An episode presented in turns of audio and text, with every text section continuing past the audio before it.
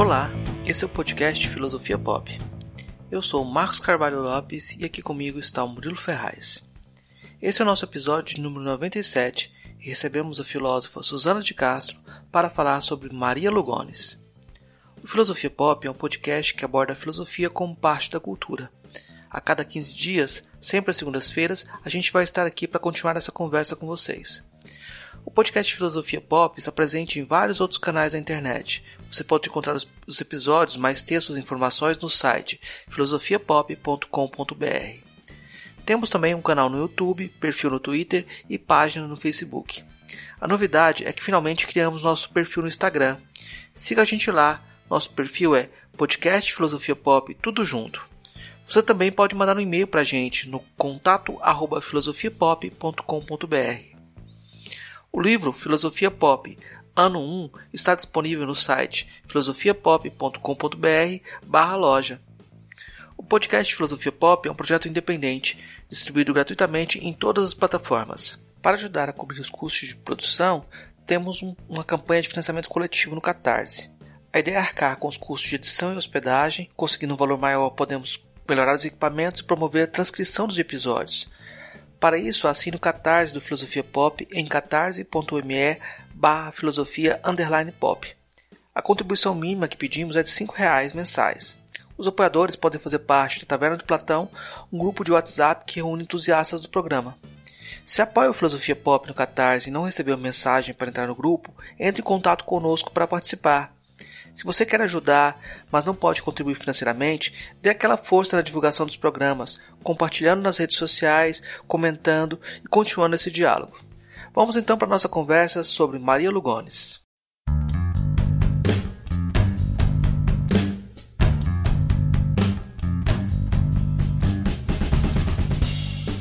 Hoje a gente conversa novamente com a professora Suzana de Castro. Ela já esteve com a gente em três episódios anteriores, no episódio número 9, falando sobre feminismo, no episódio número 46, falando de Aristóteles, e no episódio número 62, falando sobre democracia.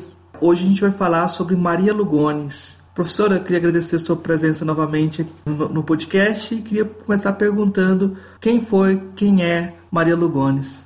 É, oi, Marcos. Oi a todos que nos escutam. É um prazer estar aqui de novo nessa nesse, nesse canal do podcast Filosofia Pop, que está fazendo um papel importantíssimo na divulgação das ideias e, enfim, parabenizo ao Marcos pela ação. Bom, Maria Lugones, infelizmente, nos deixou faz pouco tempo, uma semana, nova ainda, porque ela tinha acho que 76 anos e para uma vida intelectual 76 anos não, não significa uma pessoa idosa, assim, uma pessoa que ainda está bem produtiva. Então, foi uma morte muito repentina, né? Ela tinha acabado de fazer uma live no dia 6 de junho para um canal do YouTube chamado História em Quarentena, né? Na qual ela falava junto com a Ângela Figueiredo, que é uma antropóloga da Universidade do Recôncavo Baiano, Universidade Federal do Recôncavo Baiano, e conversavam sobre vários fatos, né, entre pandemia,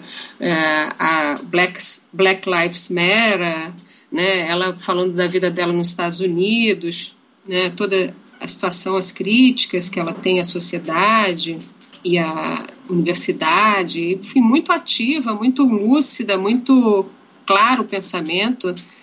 Então foi muito com muita surpresa que a gente recebeu a notícia do falecimento dela, assim, coisa bem, bem, bem triste. Mas é, ela deixou um legado é, enorme, muito grande para é, os estudos que a gente chama estudos decoloniais ou projeto né, descolonial, o giro descolonial, tudo isso compõe um, um ramo importante né, da, das novas epistemologias do Sul, se a gente puder chamar assim, e ela tem uma contribuição importantíssima nesse, nessa área. E, em particular, na, no que a gente chama também de feminismo descolonial, com a, com a teoria dela do sistema moderno colonial de gênero. É muito importante o papel que ela teve nessa, nesse, nesse campo dos estudos feministas. E, enfim, é um, um, pensamento que talvez esteja hoje assim cada vez mais necessário no mundo que a gente vive, que é o pensamento descolonial. Uma pergunta que talvez não seja possível responder com a definição, mas como o que é o feminismo descolonial? Como que a Maria Lugones é, combina a crítica decolonial do Quijano com a perspectiva feminista? Nessa pequena conversa recente com a Ângela e com as é, moças da, do curso de História lá, que estavam organizando a, o YouTube, ela esclarece esse ponto bem, bem deixa bem lúcido esse, esse, esse tema, que ela fala do encontro dela com Aníbal Quirrano, que o Aníbal Quirrano ele dá uma base é, teórica para ela fundamental, que é a noção da colonialidade do poder. Porque com ela, ela consegue falar sobre aquilo que ela sempre quis falar, mas faltava um elemento teórico suficiente. E é, a colonialidade do poder, na visão dela, não é suficiente para descrever o que ela considera como fenômeno da colonialidade.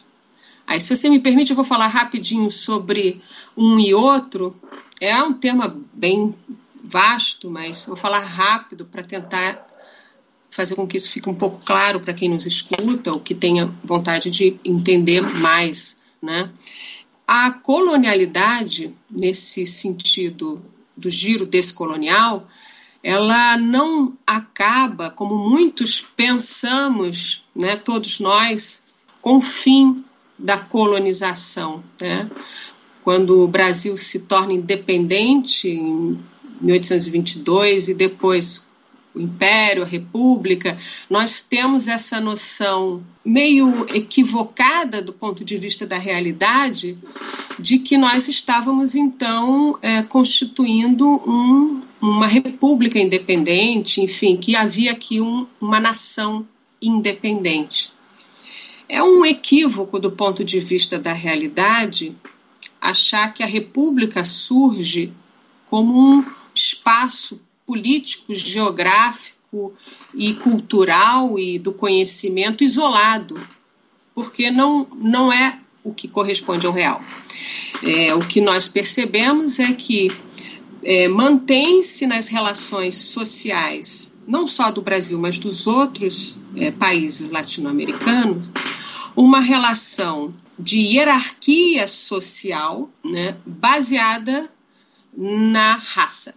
Nossos países latino-americanos, e o Brasil é latino-americano, quer nossas elites queiram ou não, somos latino-americanos, estamos num continente latino-americano, chamado assim já é uma representação extremamente violenta. Né? Quem estuda o descolonialismo prefere, chamar Abia Yala, que é um nome, Abia Yala, um nome é, de origem é, ameríndia, mas chamar América Latina já é reforçar a, o latim e, portanto, a origem ibérica como sendo definidor, ou, como uh, o Escobar chama, que é um filósofo colombiano, do marco zero. Assim, zero, vamos zerar, e começa, no nosso caso, 1500, a nossa história e a violência que isso significa é, do ponto de vista é, das pessoas que aqui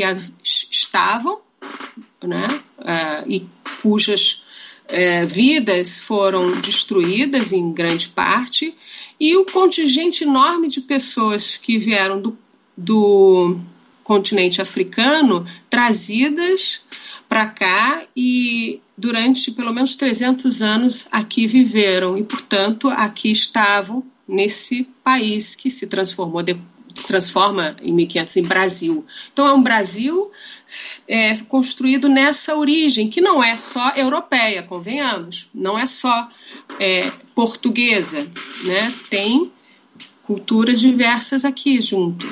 Mas no entanto o que prevalece é a ideia que somos latinos, Somos, portanto, é, mais é, euro, europeus do que propriamente índios ou negros. O que tem essa, essa, esse racismo é estrutural e sistêmico na configuração da nossa sociedade, na construção dessa ideologia é, supremacista da cultura europeia, que se dá de forma muito é, forte com a ajuda da Igreja Católica.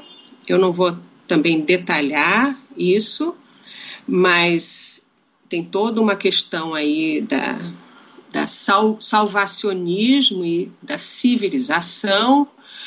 E esse passado na nossa cabeça é um passado que a gente simplesmente é, aceita nessa descrição, nessa narrativa é, de descoberta e de construção dessa nação. E a ferida colonial, né, ela se mantém aberta.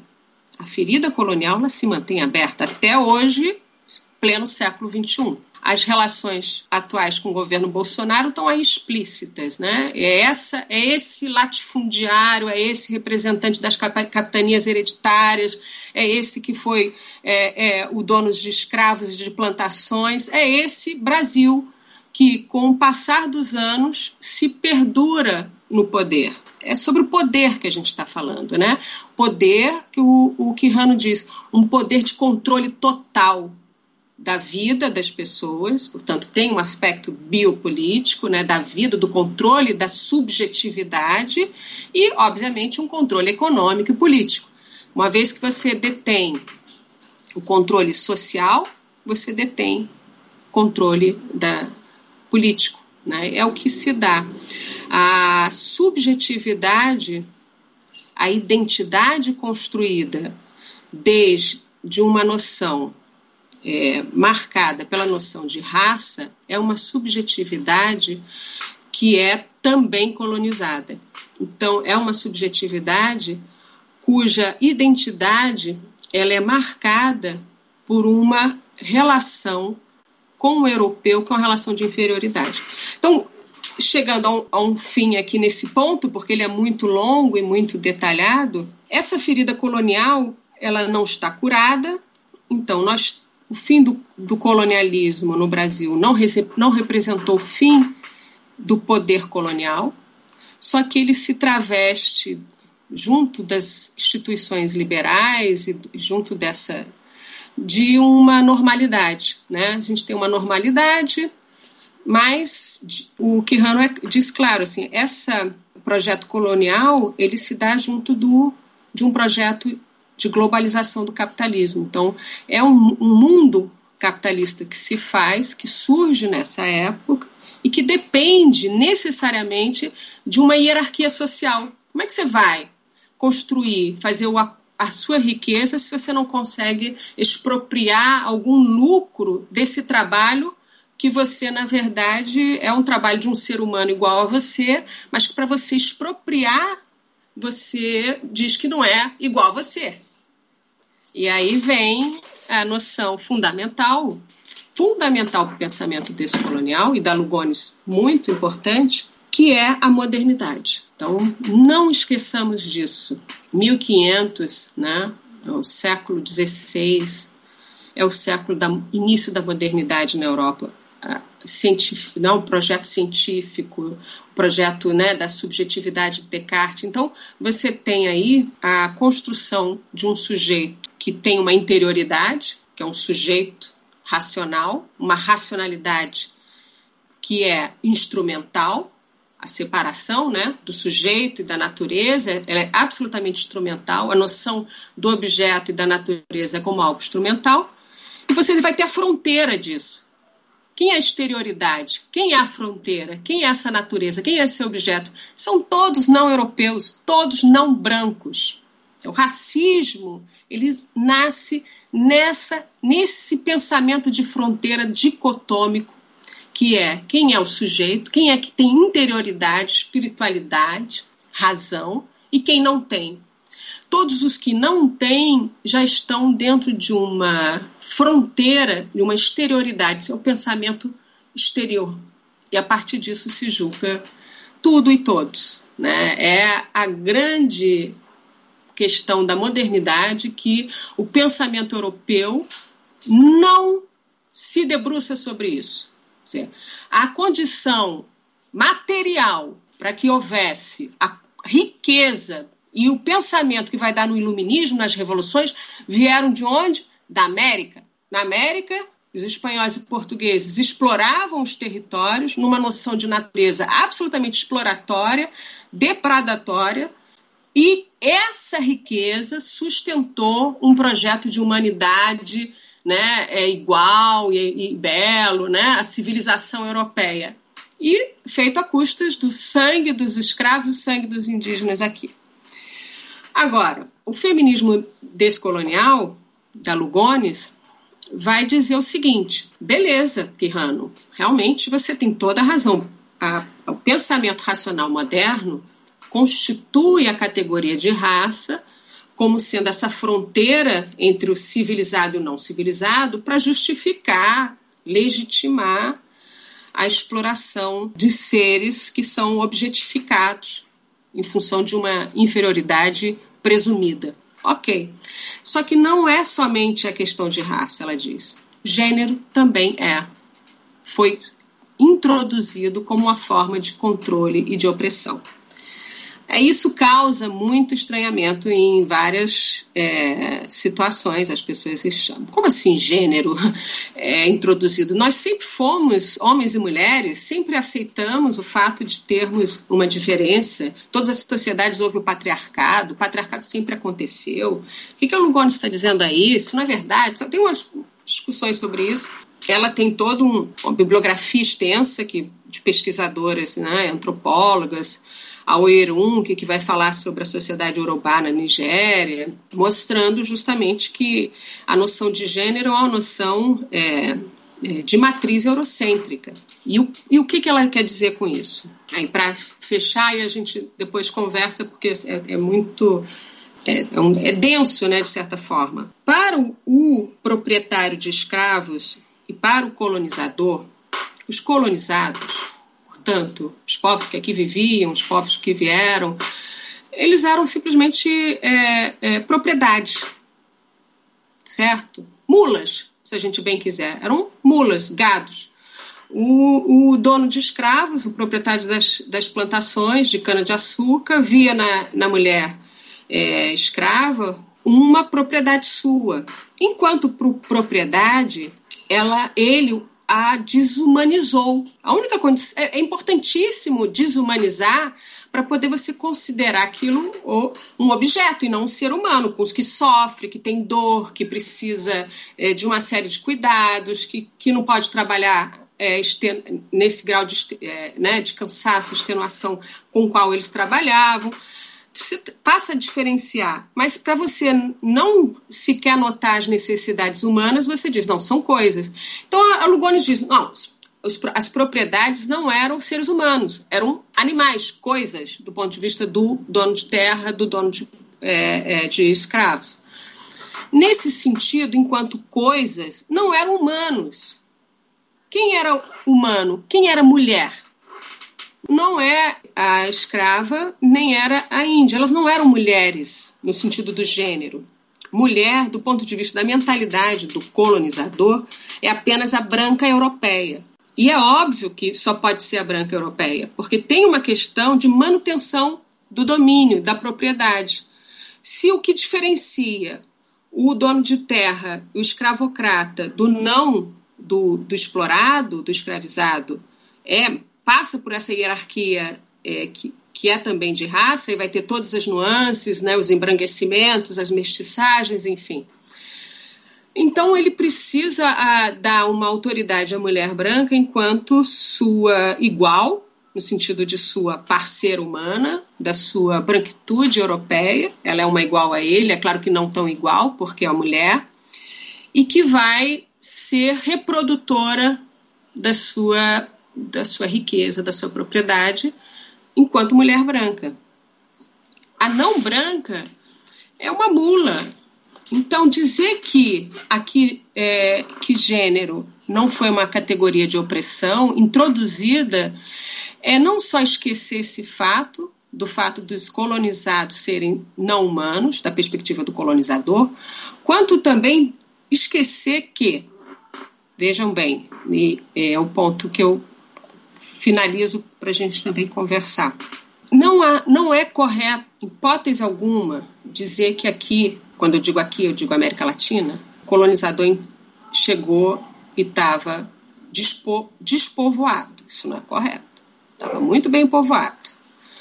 Povoado por sociedades e agrupamentos com as suas próprias relações, seus próprios modos de vida comunitários, quaisquer que sejam, hábitos, culturas. Essa, essa, essas sociedades que aqui viviam e que aqui é, é, estavam tinham modos de organização que não eram em nada semelhantes àquelas que vieram depois com o europeu.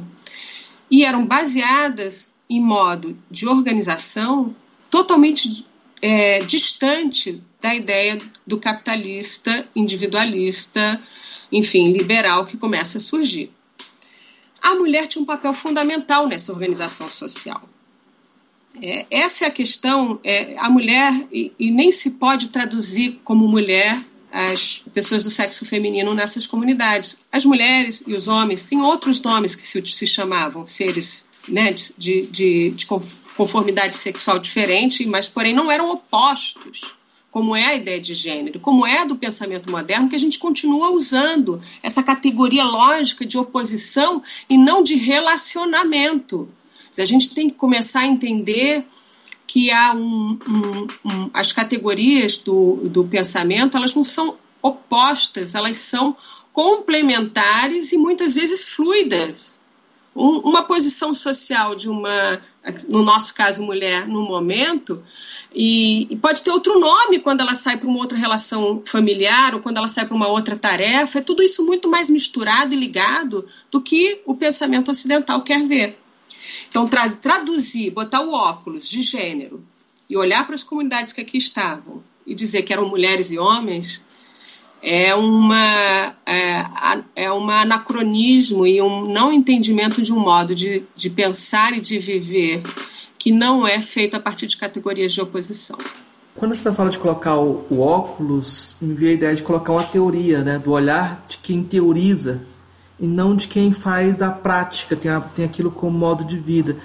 A Lugones parece caminhar numa direção totalmente diferente em relação a isso, reconhecendo outras práticas culturais como práticas de autoridade, né, de autoridade que, que incorporam saberes que muitas vezes não são reconhecidos dentro da academia, até no, no, nas pessoas que ela cita, na, na, nos autores que ela abraça como autoridades para conversar com ela. No ensaio falando cara a cara, falando frente a frente, ela cita algumas poetas latinas, chicanas, né? E dialoga com elas para começar o texto dela. É, em espanhol, misturando espanhol com inglês, e ela fala uma coisa, uma frase que eu achei interessante, que ela diz assim, a relação íntima entre o abortar os mitos de um, de um sentido único e romper os espelhos que nos mostram rotas despedaçadas. Esses espelhos que mostram as mulheres latinas despedaçadas, rotas, mostra uma espécie de colonialidade incorporada na estética feminina como universal. Queria que você falasse um pouco sobre isso tudo, sobre essa ideia de colonialidade incorporada na, na estética feminina. É uma, ela diz que ela é, um, é, ela é um pensamento da limin, liminalidade, ela é, é liminal, ela, ela é de fronteira, né? É um pensamento de fronteira. E o que significa dizer que é um pensamento de fronteira? É, é, é, é um pensamento que, ao mesmo tempo, é, o exemplo que ela, que ela que ilustra muito bem isso é o exemplo da outsider, né? Ela é uma mulher é, mestiça argentina que vive nos Estados Unidos, que é uma sociedade racista, né? Que, que ela sabe o que é ser latina no, nos Estados Unidos. E, no entanto, ela trabalha dentro da academia, Portanto, um ambiente absolutamente racista, em qual ela tem consciência que ela é uma estrangeira ali dentro. Então, ela vive o que ela chama é, de em dois mundos. Então ela já tem essa duplicidade dentro dela. E isso tem a Glória Anzaldúa, tem o Walter Mignolo, tem Aníbal Quirrano, eles têm essa fratura, essa, esse, essa, esse local de, de mundos que, ele, que eles viajam, que são mundos com ontologias bem diferentes.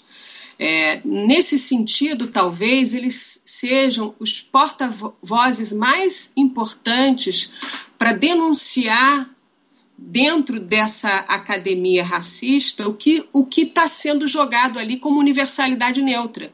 Porque eles conhecem os dois mundos. Eles viajam nas duas ontologias. Porque o, o, o, o ir a, ao outro mundo e voltar para esse que é o mundo da academia, o mundo da, das categorias, né, da fratura, é, permite você mostrar que nem tudo acabou, né? A resistência ela continua. Né? Não, não, não há uma vitória do colonizador, porque os modos de pensamento cosmogônicos, cosmológicos, mais voltados para uma visão menos é, é, dicotômica, mais holística, elas per, per, perduram nas comunidades. Só que elas não chegam na, na academia. E, e, quando chegam na academia, se, é, se, são traduzidos por pessoas que não têm essa vivência, essa experiência, são traduzidos de forma caricata, estereotipada. Né? E é importante você ter pessoas como ela, que transitam nos dois mundos, entendeu? Essa ideia de viajar entre mundos se combina, combina bem com a ideia de impureza também, de, de identidades impuras, né? Você falou de, muito dessa da, da, posição dela também de híbrida, né? Queria que você comentasse um pouco como ela se definia e como ela se situava em relação a essas identidades. O que, que seria essa impureza? Essa impureza, bom, o fato de ser mestiça, né? O fato dela ter noção de enquanto é, filósofa argentina na academia é, argentina, que a gente sabe que é super racista, no certo sentido, a sociedade toda argentina ela é racista por toda a sua questão colonial, né? eliminaram todos os índios, os que ficam, eles são chamados cabecitas negras, então ela, ela, ela relata isso no, no artigo, né? em que ela fala dessa experiência do racismo é, na cidade que ela vivia, no Pampa, né? de ir em, em reuniões sociais e, e olhar os, e sentir os olhares assim de, de não pertencimento, né? Não, não pertencimento. O que, que essas pessoas estão fazendo aqui? Mas o pai tinha uma posição. Então, nessa condição de mestiça, ela era impura. Na condição de lésbica, ela era impura, por uma sociedade heteropatri é, heteropatriarcal, né? heteronormativa. Acho que a impureza é tudo que nós traduzimos de uma maneira dentro dessa geopolítica como subalternidade. É importante falar sobre a questão da subalternidade, né?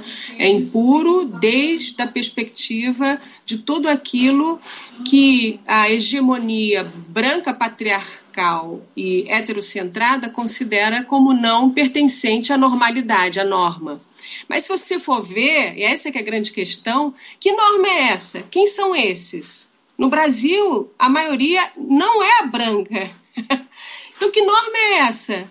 Entendeu? Que, que, a partir de que lugar se coloca essa subalternidade? Né? E aí vem toda a colonização discursiva, a violência epistêmica, que todo grupo, não só descolonial, mas pós-colonial, fala já há um tempo. Né? Você tem que conviver com uma academia que te faz reproduzir categorias e conceitos que, na verdade, são absolutamente, é, na, na, medida em que acham que estão te incluindo, te excluem.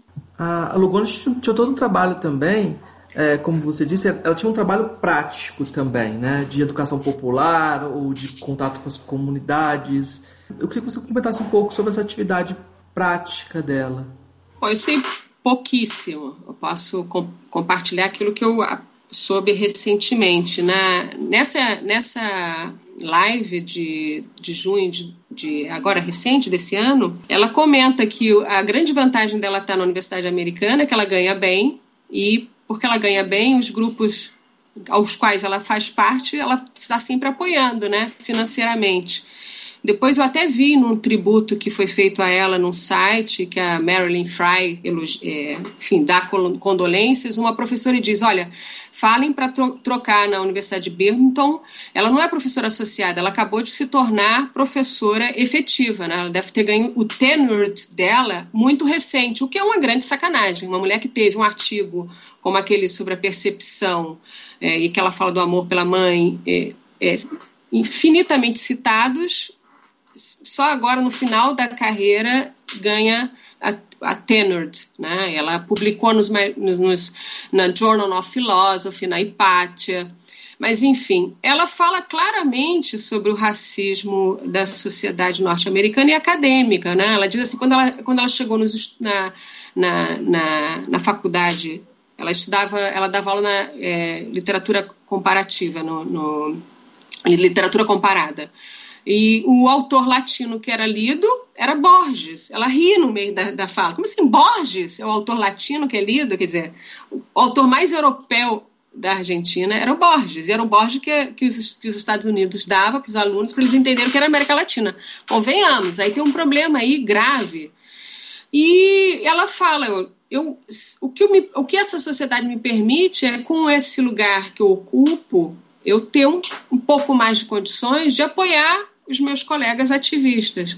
Agora, dentro desse pensamento que ela resgata, que é o pensamento comunitarista, não existe e construção de identidade de resistência, portanto, construção de uma identidade que não seja é, violentada por uma subjetividade do colonizador, que não seja um projeto coletivo. Então, ela nunca achou que ela pudesse construir uma identidade impura enquanto latina, enquanto intelectual, enquanto feminista descolonial, apenas fazendo papers sozinha. Então, é preciso é, construir uma, uma resistência coletiva, citando né, seja a Glória Anzaldúa, resgatando o trabalho dela, resgatando o trabalho da, enfim, outras autoras, e, e, e, criando e constituindo o que é ser latina, mulher de cor, nos Estados Unidos. E é uma identidade marcada por uma, algo em comum algo comunitário construído enquanto resistência a um olhar estereotipado, estereotipante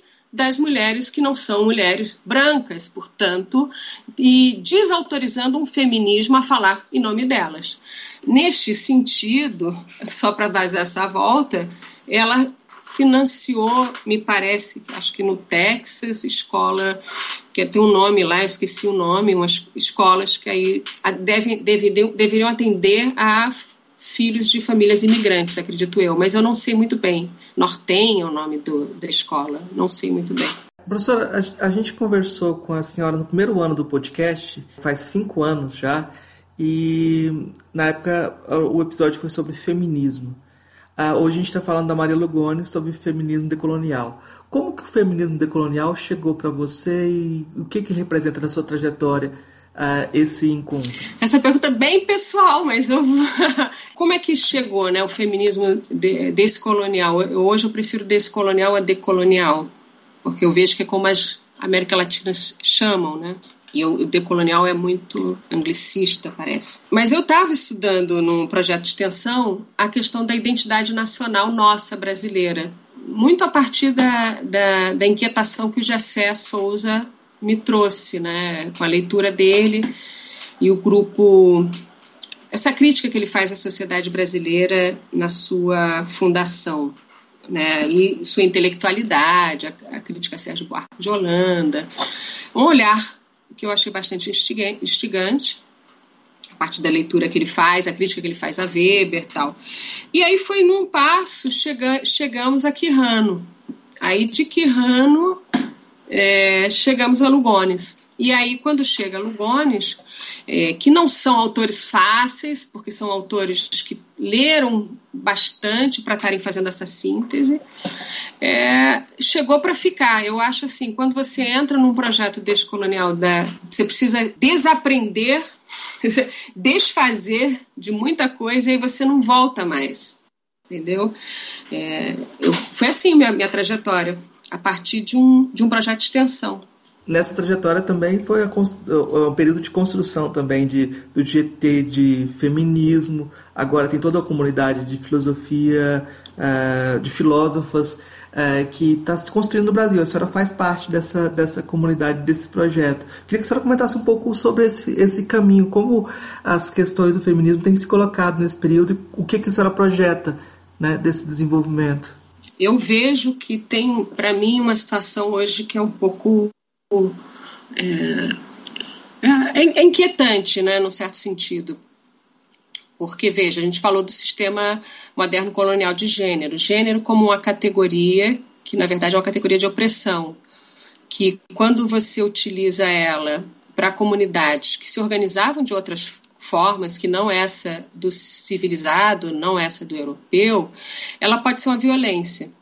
Então, eu tenho hoje muito cuidado nesse papel de me chamar feminista por entender é, que não podemos é, fragmentar as opressões. Eu acho que é a questão que Lugones deixa muito clara, muito clara, da importância que também o feminismo negro norte-americano traz para a noção de interseccionalidade. Nós não podemos achar que a categoria mulher, de gênero, ela está isolada. Então, hoje eu vejo o feminismo nessa posição muito é, pensando no lugar do feminismo dentro de um contexto latino-americano que é subalternizado por políticas é, da ordem econômica, por interesses econômicos, que refletem, acabam refletindo essa economia epistêmica também. Né? Quais serão os autores que serão lidos e por quê? Então, dentro desse contexto, o feminismo sendo é, despejado aqui e digerido pode ser mais um, uma forma de colonização. Então, eu tenho hoje muito cuidado na apresentação do feminismo se ele vier como uma questão isolada. Eu já tenho muito problema com isso, porque eu acho que trazer isso é trazer aquele é, dividir para dominar melhor. Porque aí você vai ter a ideia de que o que queremos é a paridade econômica, o que queremos é poder, portanto, não tem nada a ver com a ideia é, de desconstruir, descolonizar, e entramos no esquema capitalista de, disputa de poder. Aí não vale. Então, estou nesse momento é, nesse momento é, de impasse, de certa maneira. Né? Mas eu continuo é, acreditando, apostando num feminismo que seja interseccional. Tem um conceito que o Paul Giroy usa para os negros na mídia, para como os negros aparecem na mídia, que é o de visibilidade segregada. Você torna visível, mas naquele segmento muito específico, assim, muito fechado às vezes a impressão que eu tenho é que as pautas e os temas feministas, os temas raciais, são colocados desse jeito também. São colocados, mas para muito mais, para a própria empresa, para a própria mídia se, se, desculpar, falar, olha, nós estamos dando é, espaço. É, então, é, parece que é toda essa é. lógica do, do capitalismo. É. De, e aí, ah, como que a Lugones eh, se contrapõe ah, as práticas eh, neoliberais? Como é aquela relação dela com o capital de forma geral? Eu acho que é uma pergunta importante porque a gente sempre pergunta se é possível ser feminista e ser liberal, por exemplo. Não, então, é impossível. É impossível ser feminista comprometida com o que a gente está chamando de um respeito ao feminismo plural, vamos falar plural, feminismo multirracial plural. Vamos respeitar a liberdade e autonomia dos, de auto, autodeterminação dos povos. Isso é fundamental. Né? É o, o direito dos povos se autodeterminarem e definirem como querem se autodenominarem, se organizarem. Nesse sentido, ser feminista e não ser é, e, e, e, e, ser pluralista ou multirracial, multirracial, porque eu acho que, do ponto de vista do Brasil, somos todos não brancos, não tem dúvida, não importa a branquitude com qual você está mais ou menos miscigenado, somos não brancos do ponto de vista da geopolítica, que nos coloca no lugar de subalternos. E o acadêmico que acha que é europeu, ele só está fazendo um papel de palhaço, porque que, que, vai, que, que ele vai fazer? Vai saber mais do, sobre, o, sobre Bacon, sobre Descartes, do que o francês ou o inglês? Não interessa esse pensamento aqui, produzido aqui, em termos de, é, é, é, de produção né, de, de conhecimento. Nesse sentido, ser liberal, é, ser, um, ser uma feminista liberal, é compactuar com um modelo de sociedade capitalista individualista que não tem, por uma história, né, desde da, da colônia, digamos assim, respeitado o direito à autonomia dos povos, o direito à preservação do seu espaço de vida. Então, ser liberal, adotar a pauta de que a minha luta é uma luta pela pela maior representação política das mulheres, ou uma luta pela paridade salarial, e não ver, por exemplo, o, problema da.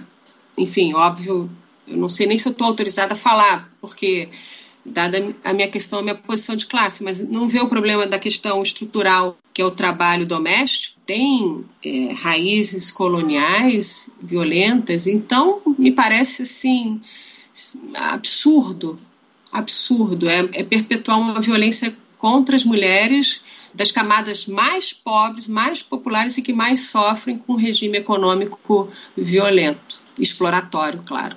Quando eu vejo a, a, pauta da Lugones, eu fico pensando nas cantoras sertanejas, porque eu sou, sou de Goiás. E eu fico pensando até que ponto que as pautas colon, da colonialidade são incorporadas em discursos que são propagados por mulheres de, também. E aí você entra naquele, num ponto que a Lugones coloca que não existe reivindicações universais das mulheres, não existe esse ente universal. Quando a gente coloca isso, a gente está repetindo o mesmo jogo. Né? E aí o pro, projeto de, des, de, de, descolonizar tinha que partir desses lugares do dia a dia que constroem. Né? E eu vejo esse discurso, por exemplo, cada vez mais uh, um discurso que seria considerado machista, mas sendo tendo como porta-voz mulheres né? E eu fico assim, é, é a forma mais fácil de reproduzir a coisa, né? De colocar na, na boca de quem está sendo oprimido o discurso de opressão, né? Como que a senhora vê isso na, na, nas práticas de colonialidade do nosso cotidiano? Qual que é a, aquela que te deixa mais assustada? É, enfim, é, é, é o que eu chamo de cooptação do, do capitalismo né, e, do, e do mercado. Você veja, tem uma, tem uma frase que eu acho que a Patrícia Hill Collins, que é uma grande intelectual, maravilhosa, importantíssimo pensamento da, da Lugones. Ela, chama, ela cita uma autora que diz assim: a mulher negra norte-americana, afro-americana, ela sabia desde o início do seu lugar de opressão, do seu lugar de é, subalternidade, enfim. Então ela era, era propriedade do escravocrata. E nisso se criou laços de resistência que se davam a partir da sororidade, a partir das comunidades, resistência a uma ideia que o escravocrata impunha a elas como identidade e que elas jamais aceitaram essa identidade que o outro faz de si. Isso é fundamental para a sobrevivência. Mas a mulher, esposa do patrão e do dono da propriedade de terra, não se via como cachorro. A escrava era mula. A mulher era o cachorro que dava, ele, ele dava uns afagos. Ai, que bonitinho, o cachorrinho deixava entrar em casa, de repente até dormia, mas que tinha a mesma situação de, é, de dominação. Então, muitos casos é, de quem co compactua com o dono do escravo está compactuando com um sistema de exploração econômico que lhe traz alguns benefícios e privilégios. A hierarquia que a mulher branca tem sobre a mulher negra é uma hierarquia que te dá, dá um poder. Ela não é a negra, ela é, ela é a branca, só que ela está submetida ao, ao, ao, ao marido, patrão, no nosso caso é, brasileiro, que você se referiu às cantoras, eu não conheço muito música sertaneja, então não sei muito bem. É, eu, o que eu vejo mais nessa colonialidade é o racismo mesmo, é o fato é, da, das, das mulheres não terem consciência da, da sua da, da importância de ver a questão é, dos, das, dos seus privilégios. Então, é, é, o privilégio da branquitude, entendeu? É o, o privilégio dessa, desse lugar que a sociedade, como a nossa racista e patriarcal, dá a mulheres é, de peles mais claras. E, nesse sentido, não reconhecer e não é, denunciar esse racismo é, não me parece. É, é, não me parece adequado a quem está lutando contra todas as formas de opressão. Mas eu vejo basicamente isso muito claro na, nessa questão é, que para algumas feministas já está bem claro, mas no, no, no trabalho doméstico, né? na, na, relação que você tem com, com mulheres que às vezes trabalham né, em situações de, de moradia que, que beiram a escravidão, como alguns já ficaram denunciando. Né? Mulheres que estão lá na casa da pessoa, dormem e em geral, isso tem, tem sido muito pouco denunciado, deveria ser denunciado mais, eu acho. E é evidente que a, a, Angela Figueiredo fala isso nessa, nessa live, ela fala o quanto foi importante para o Brasil a entrada de negros e, ne e, mulheres negras e homens negros nas, nas, universidades, como isso mudou o paradigma é, é, do país, porque começou a questionar os currículos, né? A, a, as, os currículos que continuavam super elitistas, super eurocentrados, e, e, e, isso começou a ser questionado e, e posto, posto em, em, em, xeque, né? Nós não queremos mais, nós não queremos mais só ler aquela literatura é, que reitera é, o lugar do homem como um lugar de poder, o homem branco. É, de, então, acho que essa é, é, é mudança que está gerando ainda muito desconforto para muita gente, mas é inevitável. Uma das coisas, só para a gente fechar, eu acho que o, o, caminho da conversa, mas eu acho que é importante só mencionar que a Lugones faz um trabalho muito próximo da, de uma historiografia, de um resgate do, do, de uma história, como o Quijano também faz para mostrar as, as, as, origens e transformar esse, esses aspectos.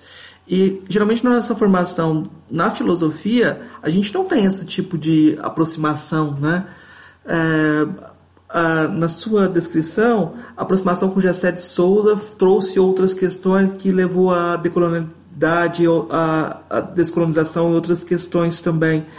Como esse aspecto, como abordar e se aproximar desses aspectos históricos? Como que a senhora vê essa relação da filosofia com a história uh, nesse tipo de abordagem? É, eu, eu vejo assim a necessidade de termos mais é, perspectivas na narração da nossa história, porque a história é o que, que conta a nossa identidade, né? Eu acho assim é muito é muito é, triste você ter escolas que ensinam somente uma perspectiva, do ponto de vista da narrativa histórica. Eu acho que isso nos empobrece enquanto nação, enquanto povo. É, só ter uma narrativa que conta a história como se fosse uma coisa linear de construção de um país, sem toda a complexidade que envolve é, sermos de diversas etnias e sermos é, povos constituídos de diversos é, é, é, tensionamentos né, e contradições. É como se nós quiséssemos sempre evitar ah, os tensionamentos, as contradições e, e, e, e, que com isso achássemos que vamos resolver. Eu, eu, eu, sempre fico pensando naquele lema positivista da nossa bandeira, né? Ordem e progresso.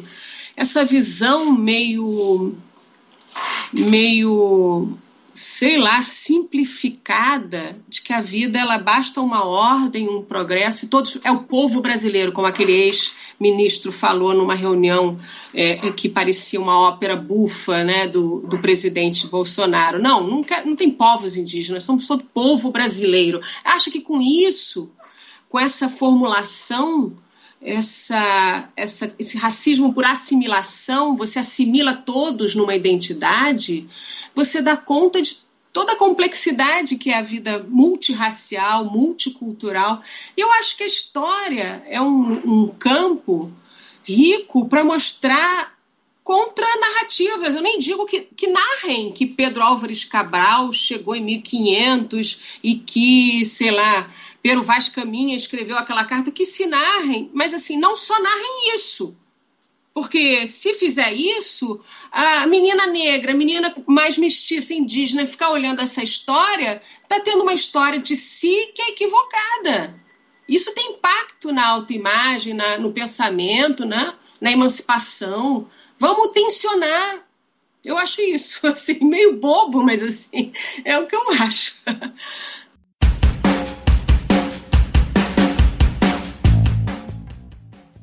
Que, que a senhora gostaria de indicar para os nossos ouvintes? É, pode ser sobre o tema que a gente debateu, pode ser fora, o que você quiser indicar. Bom, eu indico né, os artigos da Lugones, quem puder.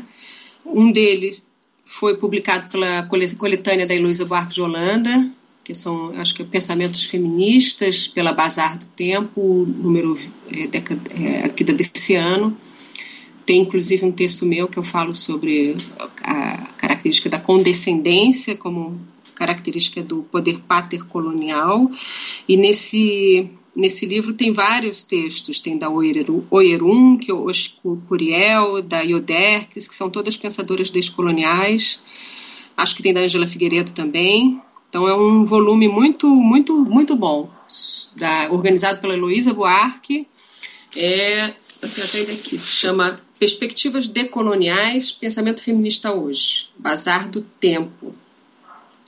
É, os artigos da Lugones, elas, eles são foram publicados em grande parte pelos estudos feministas. Tem uma edição de que é uma revista feminista da, de Santa Catarina. Tem uma edição de 2014 que tem um artigo dela que é muito importante, que é Rumo ao Feminismo é, Descolonial. É, eu recomendo né, que se leia esse texto.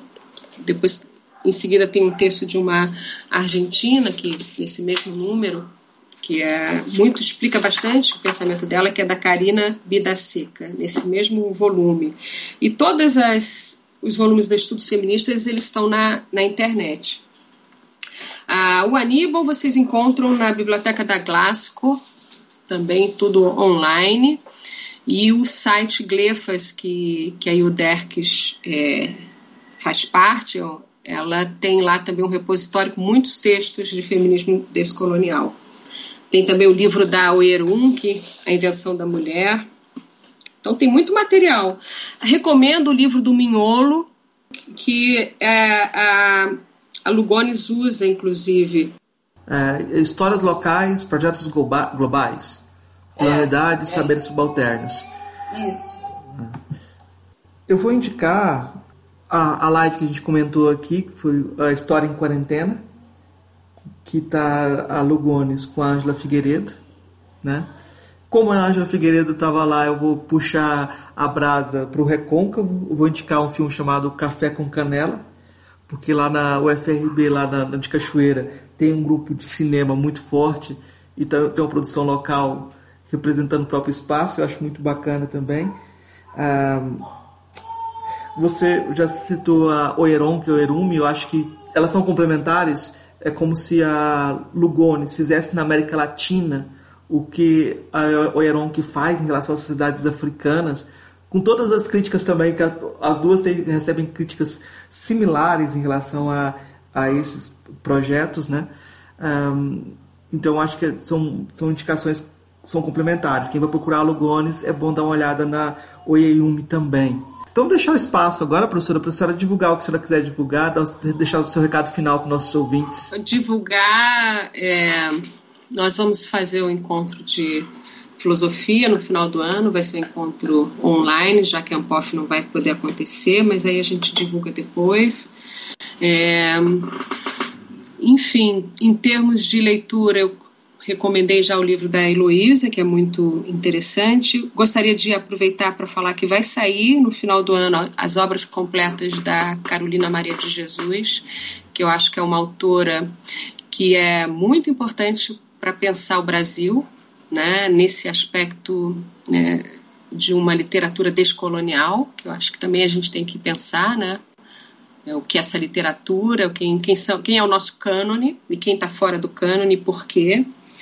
É, recomendo, é organizado acho pela Rafaela Fernandes, uma grande especialista da Carolina. E no mais é, é isso, desejar que a gente tenha aí, é, aproveite o legado da Lugones, que a gente não, não esmoreça na nossa luta contra um pensamento colonizado, né, e possamos resgatar essas raízes mais comunitárias, né, que a gente tem aí no Brasil. Eu vou indicar agora uma, eu dei todo o modo para a professora fazer a indicação, não fez, eu vou ter que fazer que é o seguinte: a professora Suzana foi minha orientadora no trabalho de doutorado sobre o Hort, mas ela, naquela fábula do, da raposa do porco espinho, eu acho que ela é uma raposa, ela sempre passa por vários temas, né? Então, Aristóteles está lá na formação básica dela, doutorado dela, tem todo o trabalho anterior sobre Aristóteles, e agora vai, vai ser publicado um livro sobre Aristóteles, né? Então, eu queria que indicar esse livro e pedir para você comentar um pouquinho, fazer propaganda então, para aproveitar a oportunidade.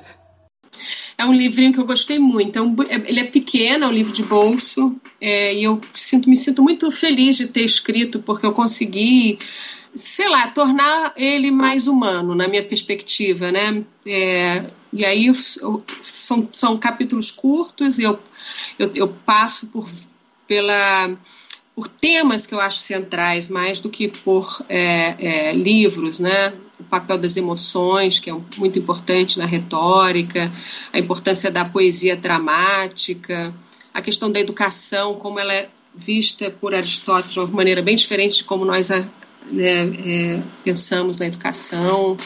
É, a relação dele com o pai, né, que era médico, e quanto isso acaba influenciando a sua perspectiva filosófica, a relação dele com Platão. São, são capítulos curtos, mas eu acho que eu fiquei feliz assim com a síntese que eu consegui fazer, né? E eu espero que vocês possam ler. O livro já está pronto, já está na gráfica, já tá, saiu da gráfica, está na editora, que é a editora da UFRJ, mas com a pandemia está lá parado. Mas quando tiver nas livrarias, se vocês quiserem dar uma olhada, acho que vai ser legal. Tá certo. Tá certo, professor. Obrigado, então, pela conversa. Eu acho que foi muito bom de poder conversar sobre a Lugones nessa semana, com homenagem para ela. Então, eu agradeço muito a disponibilidade. Ei, gostou do nosso episódio? Apoie a gente lá no Catarse, é só 5 reais por mês, o preço de um cafezinho. Ajuda a gente a continuar divulgando a filosofia no Brasil. catarse.me barra filosofia underline pop.